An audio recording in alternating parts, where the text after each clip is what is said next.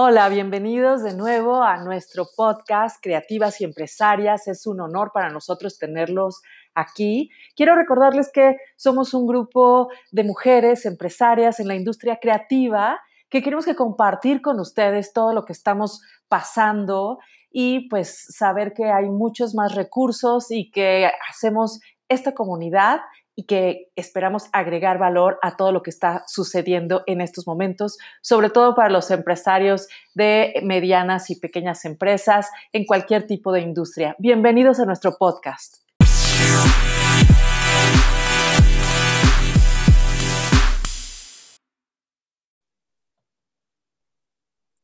Hola a todos, bienvenidos. Estamos súper contentos de grabar nuestro segundo podcast. Y como siempre tengo a estas empresarias maravillosas, creativas en esta industria que pues el día de hoy vamos a hablar sobre los equipos de trabajo, sobre cómo es el liderazgo femenino ante los equipos y cómo creamos en nuestras empresas equipos y eh, creamos esta cultura alrededor de, de los equipos como líderes, como mujeres, como empresarias. Entonces, bueno, Vamos a empezar el día de hoy eh, pues hablando sobre esta importancia de crear estos equipos. Y bueno, antes que nada, eh, me gustaría empezar con Virginie porque nos ha hablado muchísimo de esta creación de cultura, de todo esto. Y entonces, Virginie, bienvenida, gracias. Eh, platícanos todo esto alrededor de crear estos equipos de trabajo, esta manera distinta que tienen las mujeres de crear estos equipos. Gracias, Alicia. Bueno, para los que no escucharon el podcast la semana pasada, muy mal, yo soy Virginie Velasco de Agrifusión. Eh, mira, em, creo que crear un, equipo es, bien importante. Nosotros aplicamos varias metodologías. Eh, una de las metodologías que aplicamos es la junta diaria. Hacemos una junta todos los días que dura entre 10 y 15 minutos, eh, donde vamos al grano empezamos con la pregunta, ¿cómo me siento? Porque es importante que a nivel personal sepamos cómo está nuestro, nuestro equipo. Eh, decimos em, una buena noticia, necesitamos una buena noticia, eh, que sea de un cliente o personal o algo así. Y después, ¿qué hice ayer? Pero súper resumido, básicamente tenemos uno a, dos minutos cada persona. ¿Qué voy a hacer hoy? Y si tengo un, si tengo un, un problema, ¿no? Eh, y entonces todos estamos enterados de lo que estamos haciendo todos. Y al final de la junta, pues si hay un problema, pues lo vamos platicando. Eh, también hacemos juntas semanales, donde vamos programando qué vamos a hacer durante la semana. Y es un, un ritmo de trabajo como colectivo, donde pues uno tiene una idea y el otro le va aportando, etcétera. Y tenemos la mensual y la trimestral, etcétera. Una, la que me, me, me gusta más es la anual, es una junta de estrategia, ya llevamos el segundo año que la hacemos. Me llevo a todos mis chavos, que ahorita, bueno, conmigo somos ocho. Eh, los llevo a un lugar padre. El primer año fuimos a una hacienda en eh, Tequesquitengo. Eh, tenemos un plano de estrategia anual, entonces hacemos preguntas y, y involucro a todo el personal en la estrategia de la oficina y también tocamos temas personales de qué es lo que te gustaría que la empresa hiciera por ti. y, a mí me gustaría que nos platicaras cómo ha cambiado esta situación que estamos viviendo, esta dinámica con tu equipo, ¿no? ¿Qué, ha surgido? ¿Qué ha pasado? Todo eso, ¿no? Esta, esta manera de comunicación es maravillosa. ¿Y qué cambió? Sí, y mira, lo que cambió es que lo bueno es que con este viaje que hacemos de dos días, donde es un día y medio de trabajo y medio día una vez fuimos a esquiar en agua todos y el otro, el siguiente año fuimos a hacer rappel. Entonces también es este tema de que vamos conviviendo, etcétera, y hacemos equipo. Ahorita eh, yo tengo un, equipo que está eh, súper comprometido con los valores de la empresa, eh, porque cuando hablamos en estas juntas, hablamos así francamente. Si tienes algo que decir, una de las preguntas es que le, me reprochas a mí, yo como líder qué es lo que estoy haciendo mal, ¿no? Porque yo también quiero mejorar. Y eh, entonces he logrado un equipo sin saber eh, que está muy comprometido con la empresa, muy comprometido con los clientes, muy comprometido con los valores de la empresa y el propósito, que para nosotros es, es promover el talento mexicano de la arquitectura y el diseño a nivel internacional. Y están muy comprometidos con eso. Y entonces, a partir del momento que entramos en la contingencia, eh, seguimos haciendo nuestras juntas diarias, que ya son de 40 minutos, porque ya no nos podemos ver durante el día. Y luego tenemos nuestras juntas individuales, que creo que es algo importante, donde tocamos tanto temas profesionales y personales, que también hay que estar cerca de cómo te sientes hoy. O sea, yo tuve gente que tuvo el coronavirus, eh, que lo cachó después de, de, que cerramos la oficina, pero ¿cómo te sientes? Y, y, a ver, deja de trabajar, ¿no? Es que el compromiso, los clientes, a ver, o sea, estás enferma, tienes coronavirus, le estaba pasando mal, date un break. O sea, te agradezco que quieras apoyar a los clientes, que también es nuestra chamba, pero, em, pero date un break, ¿no? Y, nos apoyamos mucho los unos a los otros. Ah, yo te ayudo con esto, yo te ayudo con, con el otro.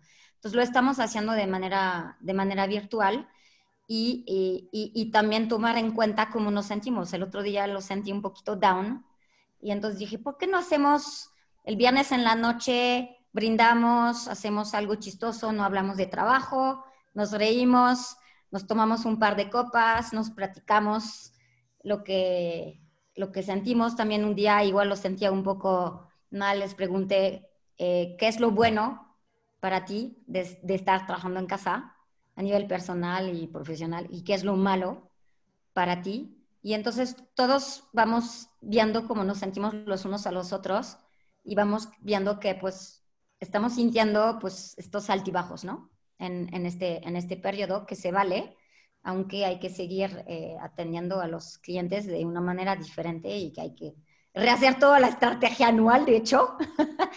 Pero lo que se logró justamente en estos dos días de seminario de estrategia es hacer equipo y entonces todos los valores de la empresa se hicieron en equipo. Entonces, tenemos cosas como el no, ya lo tenemos, vamos por el sí. Híjole, llega el coronavirus y pues el no lo tengo, el, no va a suceder, y eso lo tengo, ya estoy encerrada en mi casa, el cliente se fue o el cliente no me va a quedar a contratar, ¿no?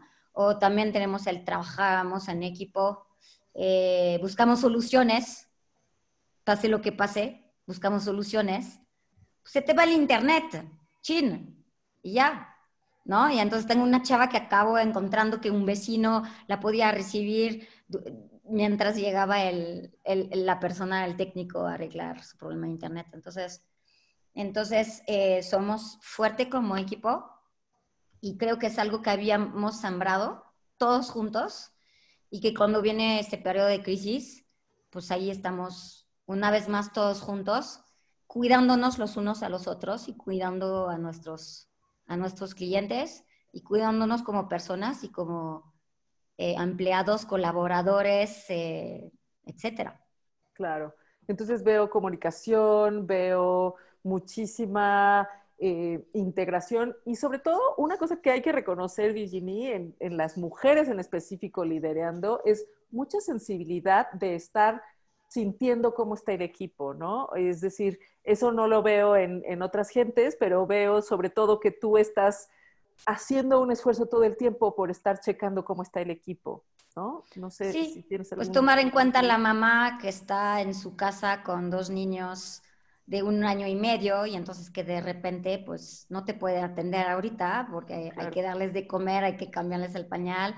Eh, la chava que pues no tiene familia, no tiene recursos y entonces lo único que tiene es tú y la oficina, la que se enferma, pero que quiere seguir apoyando al equipo, pero o sea, tienes coronavirus, claro, Entonces, sí, sí, sí, yo, bueno, luego me dicen mis, mis eh, amigos de, de EO Entrepreneur Organization, luego me dicen que soy mamá gallina o madre Teresa, eh, y, y me he dado cuenta que acabo siendo una calidad más no un defecto.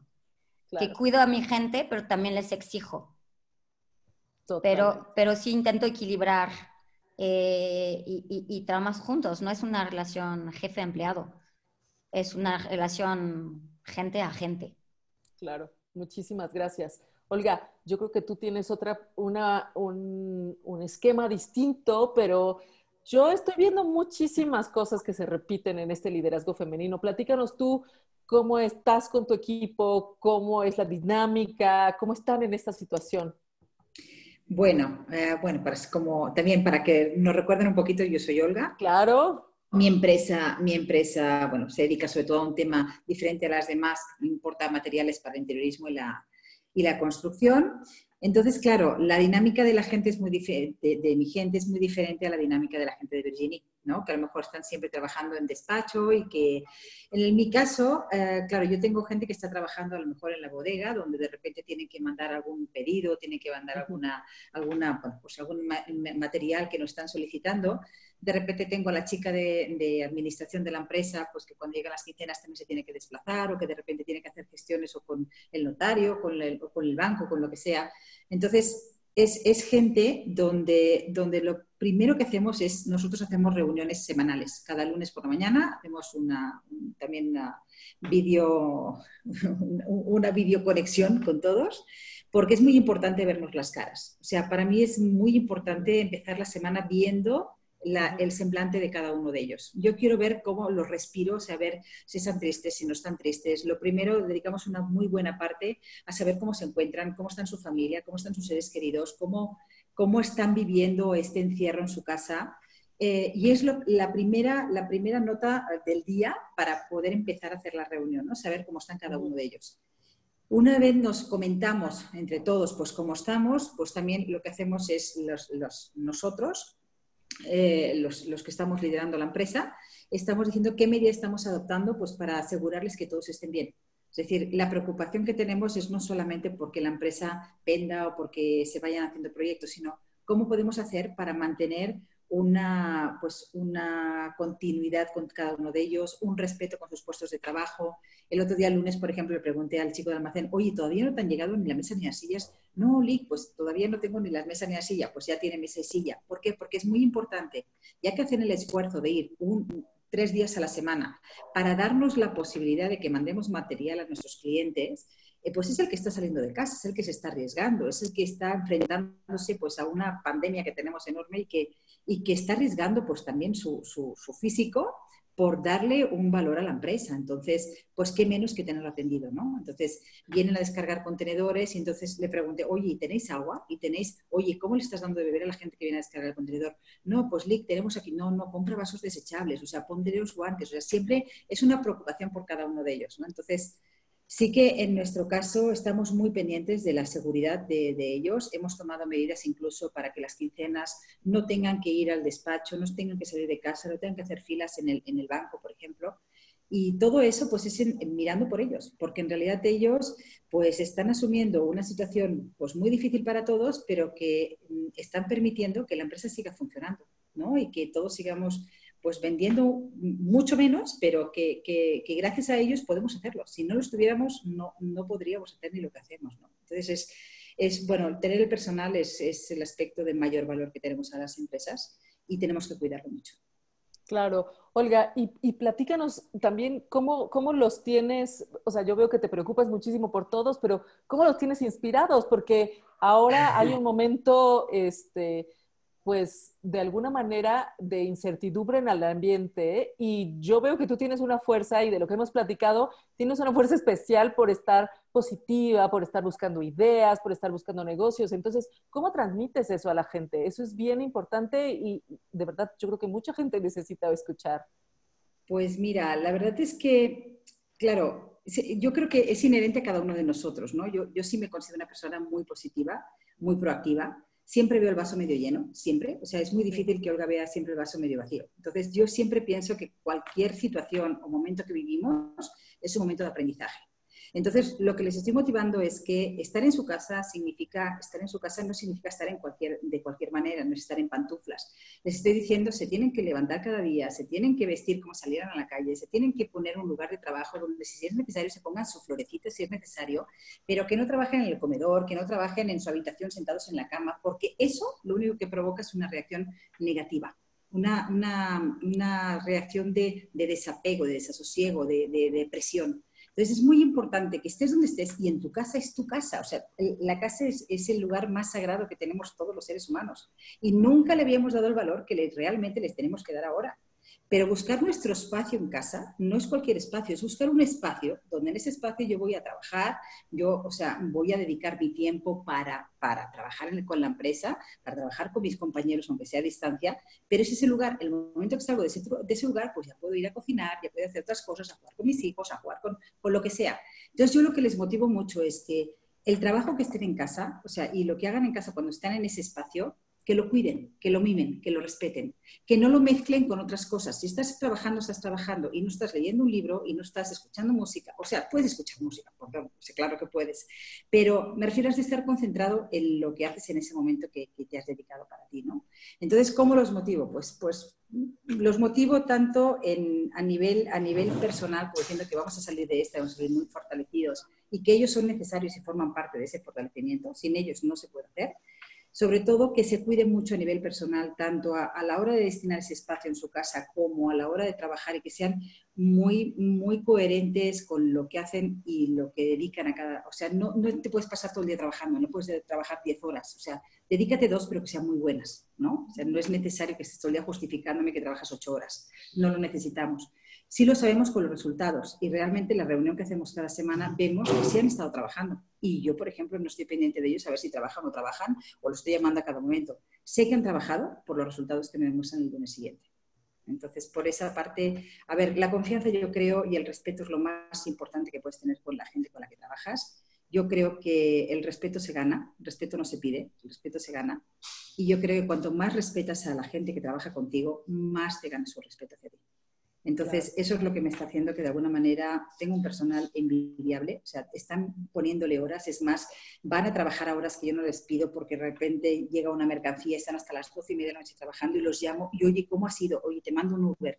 No, Lick, no se preocupe, ha venido mi papá. Encima llaman a su papá para que los venga a buscar. Entonces es algo invaluable. O sea, eso no tiene precio. Y eso, pues, lo que para nosotros es, es, lo más bonito que tenemos ahora en la empresa, ver cómo va a quedar Muchísimas gracias. Mónica, eh, Mónica tiene una empresa, tiene una fábrica y ahorita nos va a platicar, pero es una aproximación completamente distinta. Este, estamos viendo a Virginie, que tiene un equipo que hace consultoría, que hace toda esta difusión para los arquitectos, Olga tiene toda esta parte de distribución, también contacto. La parte de Mónica es distinta, es, es otro tipo de, personal, pero también hay una forma de, de, tratar a la gente, de preocuparse por la gente. Platícanos, Mónica, ¿cómo están en esta situación? ¿Cuáles han sido sus retos? ¿Cómo has integrado al equipo? ¿Qué es lo que, que ha sucedido últimamente? Hola Alicia, este, soy Mónica, buenas tardes, soy de Ula Light. Bueno, nosotros somos, a mí me ha costado, la verdad, mucho trabajo integrar al equipo. Eh, eh, ha sido un trabajo que llevo años intentando hacer y que este, pues ha sido una labor muy complicada porque cuando, cuando nosotros tomamos esta fábrica eh, en el 2007, era un equipo ya formado. Entonces yo me integré a ese equipo, digamos que que después, yo siendo mujer, completamente y sin nada de experiencia como, como jefa, y eran puros hombres y una mujer. Era un equipo completamente desbalanceado eh, y ha sido pues un, trabajo cotidiano tratar de hacer equipo. De todas maneras, siento que me falta mucho trabajo en integración porque dentro de este equipo que ahorita somos 35, llegamos a ser 45 hace, hace un año, em, dentro de este eh, siempre se van haciendo mini equipos. Tenemos el área de administración, luego está el área de ventas, este, ventas siempre se pelea con producción, en producción hay subequipos, están los de armado, los de, o sea, y, y, y ha sido un trabajo muy difícil eh, poder, poder integrarnos. Realmente hemos intentado partidos de fútbol, eh, pero eh, siento que me queda mucho por hacer y que este, lo noto mucho en las comidas de Navidad. Las comidas de Navidad al principio me costaba mucho trabajo porque me sentía yo como como, como que era, era, un, era difícil la, integración y, y, conforme han ido pasando los años y el año pasado que ya fue un año difícil para todo lo que eran obras y nos había bajado el trabajo, pues hicimos una mini fiesta muy caserita, este, ya sin regalos de rifas ni nada, y ves que el equipo está, y abajo de todas las, las, dificultades cotidianas que pasamos, eh, sí hay una fuerza y una unión que ahora que hicimos, tuvimos que hacer la reducción de sueldos, pues ahí está el equipo. Y a pesar de que en lo cotidiano hay muchos roces y hay muchas este, diferencias, está eh, nuestra planta está en la parte, toda la gente está abajo en producción y arriba está ventas y entonces hay una ventana desde, desde la oficina donde se ve la producción, pero siempre está como los de arriba y los de abajo, las mujeres, los hombres, eh, producción contra ventas, o sea, siempre hay como mini equipos. Y este, a mí siempre he soñado con un equipo unido. Espero que esta crisis nos ayude a, a lograrlo, porque, bueno, siento que ahí estamos, o sea, sí, sí vamos a poder salir si estamos unidos. Oye, Mónica, pero platícanos, o sea, a ustedes los hicieron pararse de alguna manera y cómo ha sido la comunicación, cómo, cómo llegas a tu gente, cómo mantienes el ánimo, cómo ha sido, pues, incluso tus declaraciones cuando has tomado una decisión en esta crisis. O sea, ¿qué, qué es lo que ha pasado en estos momentos? Porque, pues, son puros obreros o ah, tienes muchos obreros en tu, en tu equipo. Eh, bueno, yo, bueno, lo que hice fue hablar con ellos eh, yo no soy muy buena hablando en público y siempre me ha costado trabajo, pero cada vez lo hago con, con, menos dificultad ante mi gente y, y, esta vez, la última vez que hablé con ellos en presencial, pues sí, hasta una lagrimita se me salió de, todo de toda la angustia y de todo el, miedo que estaba yo sintiendo y yo creo que esa sinceridad la gente la, valora y la aprecia. En ese momento que era finales de marzo, les, fui sincera con ellos, les dije que solo teníamos para sobrevivir abril al 100% y después ya era como territorio desconocido. Eh, gracias a Dios han ido como cerrando algunas cositas y vamos a poder también mayo pagar el, al 70%. Y ellos yo creo que, bueno, todos valoramos la sinceridad ha sido, ha sido muy importante ser sinceros y abiertos y mostrarme también como jefa, por un lado eh, fuerte, pero por el otro lado vulnerable y frágil. Y, pues hablando con ellos se me salió una lagrimita y pues bueno, todos de alguna manera se emocionaron de, pues, de verme también así, ¿no? Como preocupada por, por ellos. Y este, y pues sí, me falta todo, me falta mucho trabajo de integración, pero pues ahí vamos, poquito a poquito, Alicia. Muy bien, muchísimas gracias por compartir. Este tipo de cosas son súper importantes para todos. Este, Penélope, me encantaría que nos platicaras, este, tu aproximación es distinto, tu equipo, cómo lo has formado, tienes muchísimos años de experiencia y la verdad es que pues nos has estado platicando que tienes un equipo que se ha integrado y que has, hecho transformaciones en el liderazgo. Entonces, platícanos cómo están el día de hoy. Hola Alicia, hola a todas. Eh, yo soy Penélope de la Madrid, de Abaca Interiores. Y sí, mi historia, sobre todo en esta temporada, es muy distinta a la que han contado ahora muchas de ellas.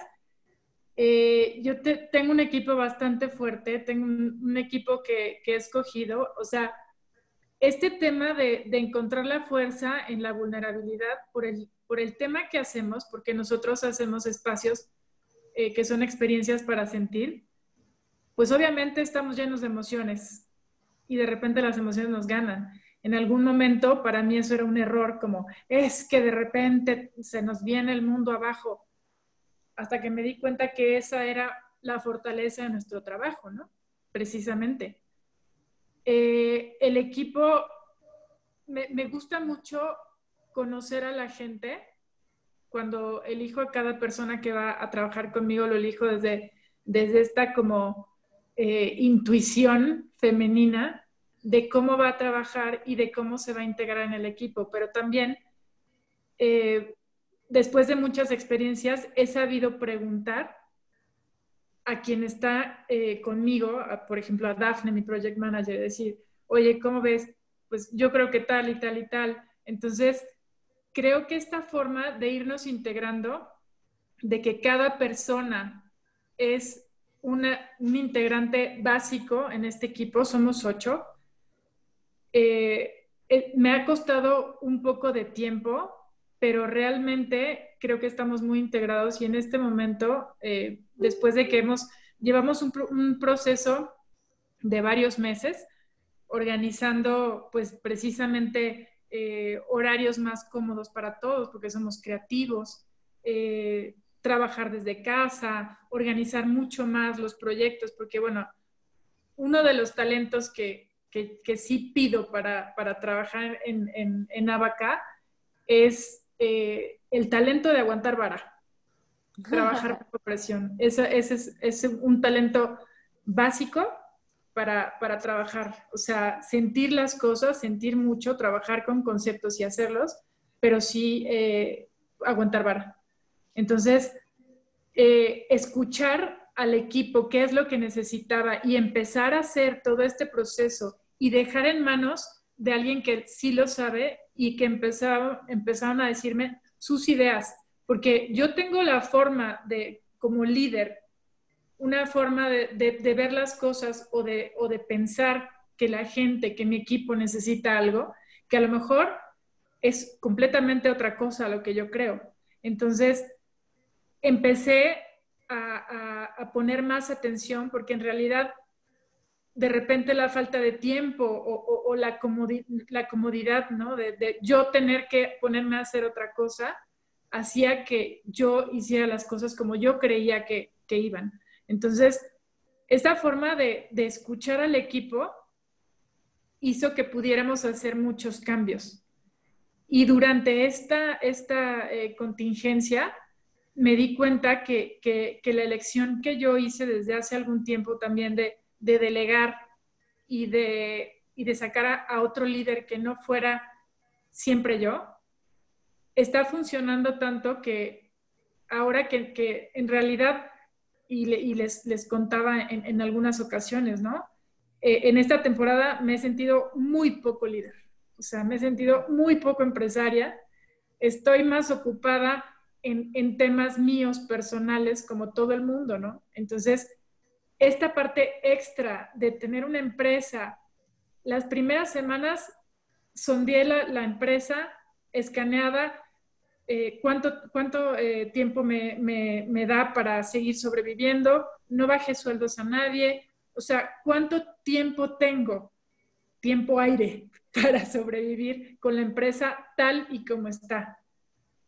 Una vez que ya resolví eso, que empecé a tomar webinars por todos lados y cursos y tal, llegué a la conclusión de que la empresa está bien, confío en que vamos a seguir bien y sé hasta dónde es el límite de lo que yo puedo hacer. Y la verdad me dediqué a ser persona y a, estar más en contacto como con todos estos sentimientos que tengo tantos años ocupada en hacer y hacer y hacer, que de repente fue como, ya me cansé, y, lo que me da mucha emoción y mucho orgullo también es que mi equipo tomó, tomó las riendas. O sea, sí tengo, tengo juntas con ellos de vez en cuando y de repente pues vamos este, viendo cómo están. O sea, yo, yo he, escuchado con ustedes que, por ejemplo, Virginie se reúne con ellos diario. Yo no me reúno con ellos diario. O sea, sé cómo está cada uno, eh, con algunos mucho más que, que, con otros. Por ejemplo, Daphne, la project manager, que es como la, líder emergente, yo sé, yo sé cómo, cómo, cómo el equipo la quiere, la sigue y cómo ella está organizando todo. Ceci, la administradora, que, es la, la, que tiene que estar fuera, ¿no? Entonces, esta forma de que, por ejemplo, Aranza, que está en diseño gráfico, viendo redes, que ella haya organizado todo un, un proyecto de difusión y que todo el equipo esté centrado en trabajar lo mejor que pueda a la capacidad que tenemos ahorita, que no estamos al 100, y que todo el mundo haya dicho, ¿qué vamos a hacer? ¿Cómo vamos a difundir esto? ¿Cómo vamos a seguir como empresa? Y cada quien haya hecho su idea que me la digan a mí, que se la digan a Aranza y que todos estemos haciendo este equipo, como que de alguna manera dije, bueno, creo que en algún momento hice algo bien, porque si yo no es que me esté bajando del, del barco, pero necesité dar dos pasos hacia atrás y me encantó la idea de que todo el equipo, se, o sea, ¿sabes? Como tomaron la iniciativa. Si uno no puede, hay alguien que lo va a hacer.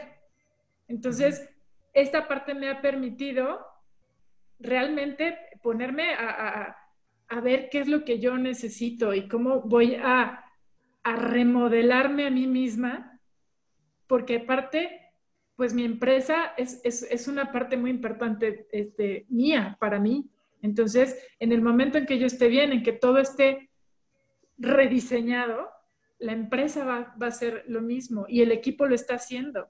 Entonces, me gusta mucho esta parte de que no, no se paró porque yo no esté.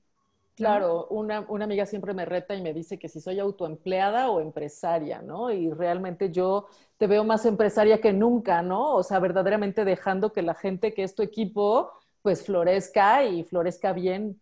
Y eso, pues también es súper importante dejar que la gente que contratas, pues haga lo que le toca, ¿no? Y bueno, a mí me gustaría muchísimo también escuchar de, Mariana, de Ama Sanji, que, que, siempre nos trae cosas que, que nos vuelan la cabeza y que también pues ha tenido un chorro de retos con el equipo y retos con, con las evidencias que están sucediendo en este año que no perdona la realidad de las cosas. Y pues nos, nos, nos encantaría que nos platicaras también cómo estás abordando esto con tu equipo, cuáles han sido tus retos y, cómo estás generando esta, esta parte de hacer equipo. Ay, me preguntas, me tocas donde me duele. hola a todos, a la audiencia, muchas gracias por escucharnos. Este, están, están tocando un tema que, que para mí es doloroso. Eh, mi empresa está en una, no sé si mi empresa eh, está en una crisis, esa es la realidad. O sea, y la crisis viene en, en recursos humanos. Eh, la empresa es joven, va a cumplir cinco años apenas y yo no tengo socios. Y yo pasé de ser empleada a abrir una empresa sin, sin el background de todo lo que implica manejar una empresa. El área administrativa, el área operativa, el área de ventas, el área fiscal, el área de contratos, el área de recursos humanos. Yo, yo soy una buena diseñadora y yo sabía diseñar y soy aún más una extraordinaria vendedora. Eh, yo creo que la fortaleza más grande que tiene la empresa es la confianza que yo le doy a los clientes y al equipo de trabajo. Pero de alguna forma yo me convertí en el mejor empleado de mi empresa. Era la que trabajaba horas extras, fines de semana. Y pasaron casi tres años seguidos, donde yo trabajé de lunes a domingo se tomar un solo día libre, desde que yo empecé a planear esto. Evidentemente vino un board out, o sea, primero fue toda la energía, el entusiasmo de que anhelas una libertad, que al día de hoy no ha llegado y han pasado casi cinco años. Cuando yo me independicé y renuncié al trabajo en el que yo estaba, mi anhelo era tener libertad, tener tiempo para mí. Y al principio me entusiasmé y fue un espejito, una falsa idea, porque lo último que tienes para ti cuando inicias un emprendimiento es tiempo. Entonces, eh, a finales del año pasado, en una depresión, entré en una depresión muy fuerte. Y llegó un momento en el que dije, si esto se tiene que hundir, que se hunda, pero ya no lo puedo sostener. O sea, no al, a la costa y al precio de, de, mi vida, ¿no? Eh, es la primera vez que tuve la dolorosa experiencia de, de soltar. Delegué, contraté gente que no conocía, que busqué en LinkedIn, que sabían hacer muy bien lo que yo necesitaba y les pagué lo que pedían. Y solté y no supervisé y terminé perdiendo el cliente y quedando con una deuda de muchos millones de pesos. Eh, y me quedé sin empleados. Esa fue mi primera experiencia con, con delegar sin supervisar. Y lo que más me dolió fue la pérdida de la columna vertebral de mi empresa, que es la confianza. O sea, perder un cliente es para mí profundamente doloroso porque implica un fallo muy grande interno. Eh, a la par, no, no me sorprende que lo hayamos perdido porque había en ese momento un fallo interno en, en la persona que dirige la empresa, que soy yo, y yo estaba en una depresión. Y, y cuando uno no está bien como líder, el, el, la empresa es un espejo y lo refleja. Entonces, después de esa transición, pues empezamos en enero, o sea, yo llegué en diciembre del año pasado con un equipo de trabajo eh, que siempre he valorado mucho, que la realidad es gente valiosísima, comprometida, entrona, eh, bien hecha, pero con el nivel de experiencia de lo que yo en este momento les puedo pagar. O sea, no tengo gente que tenga suficientes años de experiencia como para manejarse solos.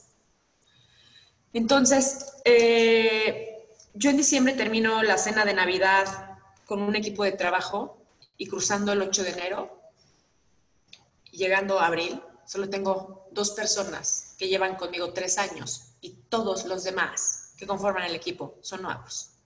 Entonces tienes a el 80% de tu equipo de trabajo que no conoces, que no te conocen, con proyectos corriendo, con contratos importantes y de pronto te mandan a trabajar a tu casa y a manejarlos a distancia, ¿no? Entonces, eh, eran tres personas las que, las, mis, mis, manos derechas que llevaban tres años conmigo. Y cuando viene este revés eh, y hablas de, de tener que, que, reducir sueldos y empiezas una negociación en donde pides o sea, más de lo que puedes pagar y te encuentras con un rotundo no eh, y te sientes en parte desamparada, ahorita escuchaba a Mónica con mucha ternura y felicidad cuando decía, me salió una lagrimita y la gente se entusiasmó. Pues a mí me salió una lagrimita y las personas en las que más confiaba me dijeron, no me vienes a manipular, ¿no? Entonces, fue, eh, fue muy fuerte el entender que yo he pasado por varios roles de liderazgo, desde querer ser muy maternalista y yo soñé con darles a todos mis empleados el tipo de prestaciones que yo nunca tuve y lo que nunca tuve y desbordarme en, regalos en Navidad, desbordarme en bonos y en premiar que hicieran su trabajo. Y cuando no puedes sostener un incentivo constante, la gente se pone brava. Y entonces, eso para mí fue un gran aprendizaje. O sea, fue un doloroso aprendizaje que cuando tú no puedes sostener el estilo de vida y el nivel que les prometiste, te dicen, la palabra textual fue, es tu problema, porque tú eres la empresaria, cómo consigas el dinero es tu problema, ¿no? Y, y, dijeron algo que es real, la empresa es mía, pero lo que ellos no tomaron en cuenta es que yo no los necesito, o sea, yo no necesito la empresa para vivir. O sea, en, en, en las circunstancias de vida en las que yo me encuentro en este momento, si yo decido cerrar la empresa, recupero mi paz, mi tiempo y tengo fondos para vivir, ¿no? Y está sosteniendo una empresa para sostener un equipo junto y generar fuentes de empleo de aquí a diciembre, ¿no? Yo puedo contratar por afuera dos, tres freelance para terminar los compromisos que tenía, ¿no? Entonces, tomas decisiones eh, buscando una solidaridad. Y al final, creo que el, el fallo más grande que he tenido en recursos humanos ha sido en la selección contratar desde la desesperación. O sea, he contratado desde la desesperación de conseguir a alguien que tenga la experiencia, que me haga el favor de sacar el trabajo del gran contrato que tengo y me he, y me he doblado y me he hincado a complacer exigencias irrazonables para que por favor hagan el favor de trabajar conmigo. Y de pronto no puedo sostener todo lo que, me, lo, que, lo que me exigieron para trabajar conmigo, porque los contratos, o sea, yo he contratado a la gente ya teniendo los contratos, o sea, en mi carrera profesional para atrás hice un trabajo tan extraordinario que a mí la gente me ha buscado. Jamás he sacado un anuncio. A mí la gente me busca y me dice, quiero trabajar contigo, tengo esto. Les gusta trabajar directamente conmigo. Pero Mariana Valero no puede sacar todo el trabajo. Y Mariana Valero no se puede sentar a una mesa y presentarle a todos los clientes. Y Mariana Valero no puede ver lo, contable, lo fiscal, lo de mercadotecnia, lo de recursos humanos, lo de los contratos, los abogados. Y, y aparte tener tiempo para ser mujer. O sea, y, para lidiar con mis altibajos emocionales o, lo que me presente la vida, ¿no? Mis sueños. Entonces, eh, ha sido una crisis. Ahorita contraté, ¿cómo estoy manejando esto? Número uno, estoy aprendiendo por primera vez en mi vida a entender que la que está generando la fuente de empleo soy yo y que hay mucha gente talentosísima, valiosísima, que va a poder trabajar conmigo en la visión que yo tengo. Yo amo y soy una apasionada del desarrollo personal y yo quiero desarrollar personas. O sea, creo que mi proyecto más grande en mi empresa es desarrollar mi equipo de trabajo. Y, y, cuando tengo este rechazo tan grande de mi equipo durante esta pandemia, de mis tres manos derechas, que, que, que yo sentí sumamente violento esta experiencia, al final en esa conversación hubo una frase en donde yo dije, tienen que entender algo. O sea, si no pueden tomar a Amasanji con Mariana Valero dirigiendo, con la forma en la que yo dirijo, con mis sueños, con mi visión y con quien yo soy, están en el lugar equivocado. Que van a sufrir. Y me hace, y yo también, ¿no? Eh, y me sorprendió porque, porque contraté unos coaches y estamos llevando esto a distancia. Hacemos el lunes de celebraciones. En la junta de lunes la gente comparte lo que celebra, de todo lo bueno que hay en su vida. El martes de revisiones, todo lo que tengamos que revisar, tanto de proyectos como de actitudes, como de, o sea, todo lo que tengan que revisar, ¿no? Miércoles compartir recursos. Jueves alertas y viernes confesiones. Y, y, ahí estamos, o sea, tratando de volver a empezar, de formar un equipo. Y mi sueño es lograr lo que tienen Virginia y Olga, lo que tiene Penélope, esa libertad. Y me queda claro que el único pase a mi libertad como empresaria y dejar de ser la mejor empleada de mi empresa es desarrollar líderes. Si yo puedo desarrollar ese liderazgo y la gente puede sentirse apreciada de corazón, puede tener libertad de autonomía y de decisión y puedo darles el espacio para que hagan más de lo que aman hacer, de una forma autónoma. Entonces ellos tendrán lo que quieren y yo tendré esa libertad que anhelo. Gracias, Elena. Muchísimas gracias por compartir de corazón. Este, la verdad es que nos tocas, nos tocas a todas, nos tocas esta sensibilidad de, pues también somos seres humanos, queremos dar empleo, queremos hacer empresa, queremos hacer todo. Yo también quiero compartir, pues, lo que ha pasado en, en mi empresa, que la verdad es que une un poco todo lo que hemos estado diciendo. Nosotros somos Revitaliza Consultores y llevo este, pues más de 10 años con esta empresa y pues me han tocado todos estos altibajos. Eh, me tocó ya como Mariana estar con gente que hacía muy bien su trabajo, pero pues no me respetaba este, y pues realmente no era parte de la consultoría y de lo que yo quería hacer. O sea, nosotros somos una consultoría ambiental y yo soy una fanática del medio ambiente y entonces pues, tenemos un chef y los lunes no comíamos este, hacíamos Meatless Monday y entonces había gente que se salía a comer tacos en la esquina con tal de no hacer Meatless Monday y odiaba comer verduras. Este, y, y pues muchas de las cosas que nos hemos dado cuenta es que eh, verdaderamente ser parte de la cultura de una empresa es lo que hace a la empresa más fuerte, ¿no? Entonces, eh, tengo que confesar que fui muy comodina, aceptando a gente que hacía muy bien su trabajo, pero que no estaba a favor de la cultura de la empresa y que en realidad metía muchísimo ruido a la gente y siempre se la pasaba quejando y no creaba una buena cultura. Eh, y eso pues fue un reto para mí.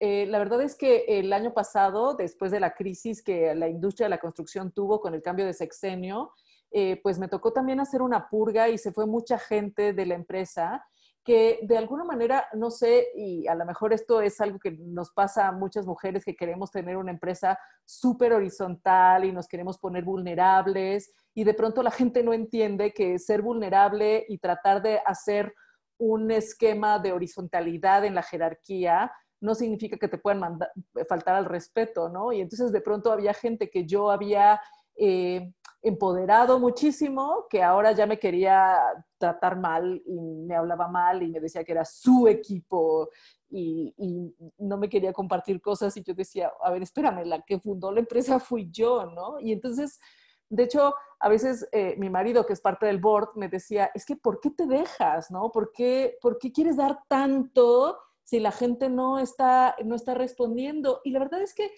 escuchándolas a todas, sí creo que en términos de liderazgo femenino nos involucramos muchísimo con la gente y creemos muchísimo en el potencial de desarrollar a la gente. Sabemos que, con un poquito de ayuda todos podríamos llegar muchísimo más lejos. Y yo creo que eh, mi, mi lección más grande es que por más que quieras ayudarle a la gente a ser más lejos y a tener un equipo que llegue más lejos y sea más profesional, la gente también quiere, quiere tiene que querer, ¿no? Entonces, eh, sí me ha tocado gente que quiere una parte del camino y después ya cree que te puede dar clases a ti y, que no te necesita. Y está bien, o sea, que, que pues se cumplen ciclos y sigue eh, lo que sigue, ¿no? Entonces, yo creo que para mí esta situación del COVID y de lo que está pasando en la pandemia ha traído eh, muchas cosas muy evidentes a la mesa, ¿no? Muy eh, fuertes en el sentido de que tengo comunicación con mi equipo, tengo comunicación con la gente que está a mi alrededor, pero es muy evidente quién tiene puesta la camiseta, quién no tiene puesta la camiseta. Y eh, después de, muchísimas eh, errores de gente de que contraté y que creía que era parte del equipo y no era, este, hoy sí puedo decir, tengo un equipo que, que está, que está resultando. Eh, a mí me tocó en esta situación dejar ir a tres personas. Que, que, de alguna manera me dolió mucho, pero de pronto encontré una que ya estaba buscando trabajo antes de que yo tomara la decisión de dejarla ir y, y dije, híjole, yo como mujer quería protegerla, quería cuidarla, quería tal, y ella ya estaba en otro lado, ¿no? Entonces, también creo que muchas de las lecciones que tenemos que aprender como mujeres y dirigiendo es que tenemos este involucramiento emocional con el equipo de trabajo y que sí hay esto que decían de mamá gallina, de, que quieres cuidarlos, de que tu liderazgo a veces hasta maternal, ¿no? Yo tenía muchos, yo trabajo con muchos ingenieros y los ingenieros me dicen, es que tú no eres mi mamá y también otra, otra cosa que me he dado cuenta es que si la gente tiene mommy issues, de verdad me los deposita a mí, ¿no? Entonces también cómo separar eso es súper fuerte, ¿no? Entonces, eh, pues definitivamente el crear un equipo, el que se sumen a los valores, la verdad es que estar en estas reuniones con ustedes y ver que lo más importante, ¿no? Lo decía Virginia en alguna de nuestras pláticas antes del podcast, es que la gente pues tenga potencial, pero que también hable de los valores de la empresa y los viva y verdaderamente se pueda sumar. Y yo creo que eso es algo fuertísimo para, para lo que podemos hacer. Entonces, la siguiente pregunta, y de verdad para cerrar este podcast, es que me gustaría saber qué, cómo están creando su cultura corporativa y cómo esa cultura corporativa está siendo lo que sigue en, en esta situación, ¿no? ¿Qué, qué ven en, esta, en estas fortalezas y debilidades como mujeres liderando una empresa? La verdad es que toda esta análisis que han hecho de las presidentas, y no por compararnos con ellas, pero creo que hoy más que nunca necesitamos una especie de liderazgo femenino, a lo mejor más horizontal, a lo mejor verdaderamente preocupado por la gente, preocupado por el bien común. Eh, mi marido decía, es súper bonito ver a las mujeres tratando de hacer colaboración y no competencia o no aplastar a los otros. Entonces, ¿cómo, cómo se están viendo a ustedes en ese sentido? ¿Y, y cómo, cómo estamos viendo esta nueva emergencia de liderazgo femenino en, lo que estamos tocando. Y no quiero hablar primero con Virginie para que le demos más tiempo a, masajear lo que estamos haciendo, pero a lo mejor me gustaría empezar con Olga y, este, y, y empezar a ver cómo ven esto de los valores, de este nuevo liderazgo, de cómo se están sintiendo a comparación de otra gente que de pronto decide, ah, voy a cortar sueldos, voy a despedir, voy a cerrar y, ustedes están haciendo otra cosa, ¿no? Bueno, yo, yo empiezo, Alicia, pero, pero creo que vamos como del tiempo. Yo no sé si al final la gente va, vamos a ir un poquito rápido, porque hasta más me da, me da, me da pena. Claro, claro. Más tiempo, ¿no? Pero bueno, voy rápida. A ver, para mí lo principal ahora en, en, estos momentos es generar eh, confianza y seguridad tanto a los trabajadores como a los clientes. ¿Por qué? Porque todos estamos pasando por una incerteza que no sabemos cómo va a acabar, no sabemos cuándo va a, poner fin, no sabemos lo que va a pasar cuando este fin llegue. Yo tengo, por ejemplo, referencias de lo que está pasando en España, pues porque estoy hablando allí con amigos, con los fabricantes con los que trabajo y sé lo que está pasando ahora en las empresas, lo lento que va la reactivación de todo. Entonces creo que lo más importante ahora con lo que tenemos es quien tiene un cliente tiene un tesoro yo creo que ahora lo que tenemos que hacer es seguir manteniendo la seguridad y la confianza con nuestros, los lazos con nuestros clientes, mantener esa seguridad y confianza con toda la gente que trabaja con nosotros y ver qué podemos hacer en pro de esa seguridad y confianza. Entonces, siempre hay que buscar nuevas fórmulas, obviamente, pero, pero creo que lo principal ahora, en mi caso, es generar la seguridad con, con esas personas o sus clientes que cuando lo necesiten ahí vas a estar que ya tenemos mucho para, para, poder aportarles esa seguridad ahora, pero que si hay que hacer algo, pues nos reinventamos, no pasa nada. Hay que buscar la estrategia o la fórmula adecuada para cada uno de ellos, ¿no? Y que siempre estás dispuesta. Eso es lo más importante para, para mí en este momento. Claro, gracias Olga. Virginie, yo sé que tú tienes muchas cosas que decir y bueno, además siempre todas estas ideas que nos compartes. Bueno, igual que todas, creo. Claro, claro. Lo, lo, bonito creo es que, es que todos estamos eh, viviendo situaciones diferentes, pero lo que tenemos en común es, es, es, que nos preocupamos por nuestro equipo y nos preocupamos por lo que acabas de decir, por las demás empresarias. O sea, hoy en día yo creo que como mujeres empresarias no estamos viéndonos como, como competencia o como, no, no, no, nos, nos, estamos apoyando y tú cómo lo estás haciendo y yo me paso esto, ay, pues dame el tip, ¿no? Eh, creo que estamos em, queriendo crecer juntas como empresarias, queremos que nuestra gente crezca también. Yo aprendo mucho de ellos y ellos aprenden mucho de mí pero es un, es un va y viene, es un gana-gana. Eh, y, eh, y, yo, y yo siempre les he dado mucha libertad de, de, de, de, manejar sus clientes como, como quieren. Yo sí soy una control freak, entonces sí reviso todo, pero al final ellos vienen con, con las propuestas, ¿no? Y, y, y, trabajamos mucho en, en binomio, entonces vamos haciendo también brainstorming entre varios y entonces hacer que ellos, ellos crezcan también en este, en este periodo y, y pues yo voy a intentar, bueno, creo que he estado creciendo también como, como, como líder y he aprendido mucho y me falta por, por aprender. Gracias, Virginia. Mónica, platícanos cómo, cómo estás viviendo esto como mujer, como empresaria, con esto de tener este backup o no en, en ese sentido? Es difícil en una fábrica ser una líder mujer, definitivamente. Sí, bueno, eh, yo estoy en un remolino emocional con muchísimos altibajos, bueno, más bien como de bajos a más bajos y un poquito a ratos de, de, tranquilidad, pero, pero sí ha sido, ha sido un torbellino. Eh, a nivel cultural, eh, hay una cosa que me ha parecido bastante interesante.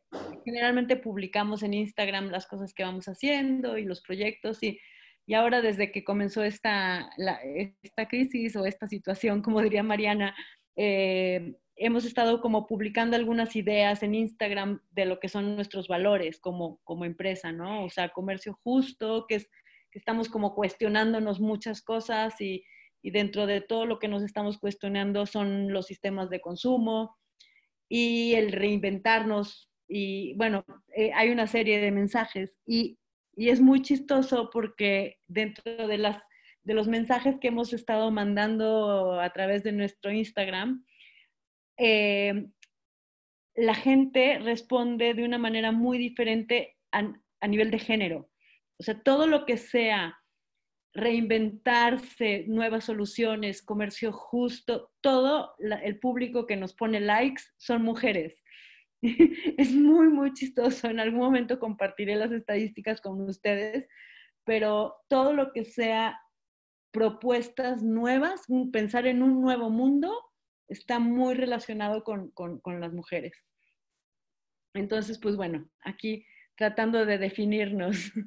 En Muchas gracias, pero eso de los valores está súper bonito, ¿no? ¿Cuáles son los valores que van a crear este nuevo mundo? Entonces, Mariana, platícanos de, de, de, esto que ha sido para ti y, y, la importancia, tú siempre nos hablas de toda la importancia de los valores en, en, en, esto, en esto de generar empresa. Pues yo creo que lo que acaban de decir, eh, hay que seguir para adelante. Eh, ver en dónde tiene uno área de oportunidad eh, para agregar valor. En mi caso es en el liderazgo, eh, para lo cual estoy siendo ahorita coachada, o sea, contraté un grupo de coaches que están en Miami para que me ayuden a generar una cultura laboral que está basada, o sea, el objetivo es eh, tener una empresa productiva y feliz y el concepto de productividad no está basado en producir más, sino en desarrollo de una práctica de hábitos que, los lleven al aprovechamiento y disfrute de sus dones y de su abundancia para hacer más de lo que sí quieren. Eh, y que empiece por mí. Así es. Gracias, Alicia. Muchas gracias, Penélope. Platícanos esta parte también de cuidarte, de, de, ser mujer, además de empresaria, de todo esto. Platícanos cómo, cómo eso es que está haciendo una diferencia. Fíjate que lo que me ha pasado durante muchos años, que les, decía hace rato que me, me he dedicado a hacer, ¿no?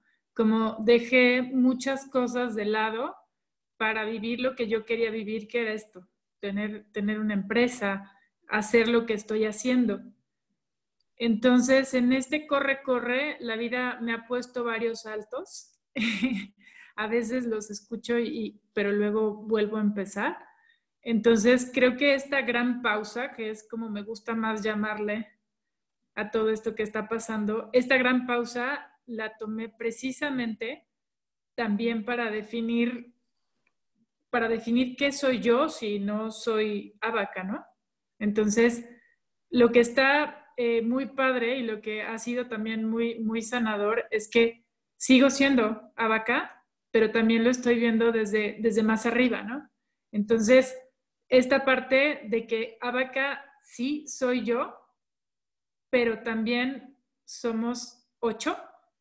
Y esto que me han demostrado este, este gran equipo, que espero que escuchen este podcast en algún momento, esto que me han demostrado, que yo, la verdad es que lo valoro mucho, porque somos una gran empresa, porque somos muy pequeñitos porque somos ocho, porque nos conocemos y porque estamos siempre en contacto unos con otros, pero también esta parte de estar bien yo, por fin, o sea, no es que antes estuviera mal, me refiero a que era completamente otra cosa, mis prioridades eran otras, mis prioridades era la empresa, mis prioridades era hacer, lograr, eh, ¿sabes? Como llevar a cabo todo lo que me proponía.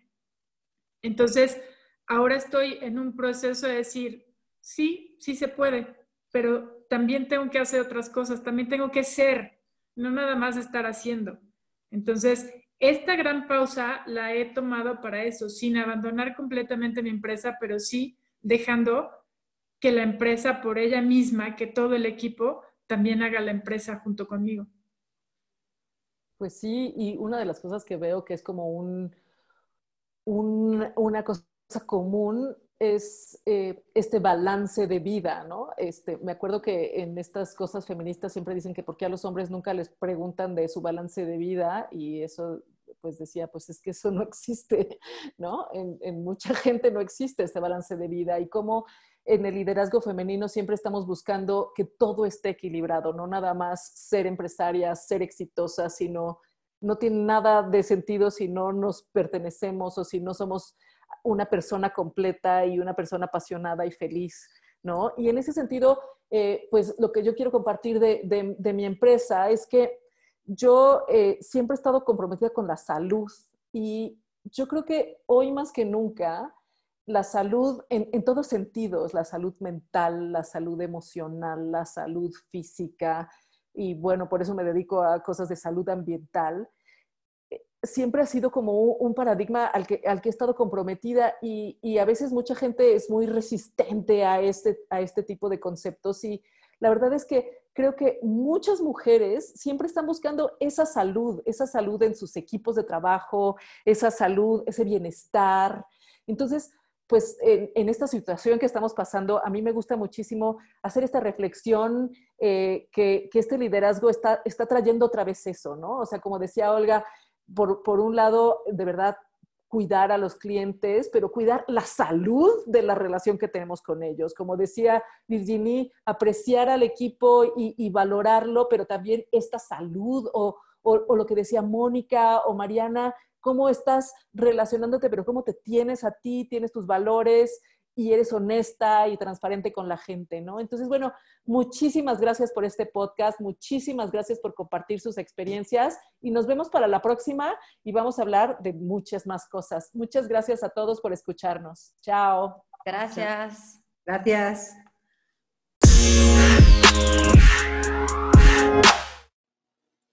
Muchísimas gracias por habernos escuchado el día de hoy. Queremos recordarles que tenemos un grupo en LinkedIn, Creativas y Empresarias, en el cual se pueden unir y vamos a estar compartiendo artículos y compartiendo muchas de las cosas que vamos aprendiendo con nuestros coaches. Eh, y bueno, también en la descripción del podcast van a poder encontrar la liga a cada una de nuestras empresas definitivamente pueden ver que todas estas empresarias son líderes en su industria y es un placer de verdad haber estado esta ocasión y que estemos emocionadas de seguir compartiendo todas las experiencias que vamos teniendo con ustedes. Muchas gracias y nos vemos aquí en el siguiente podcast.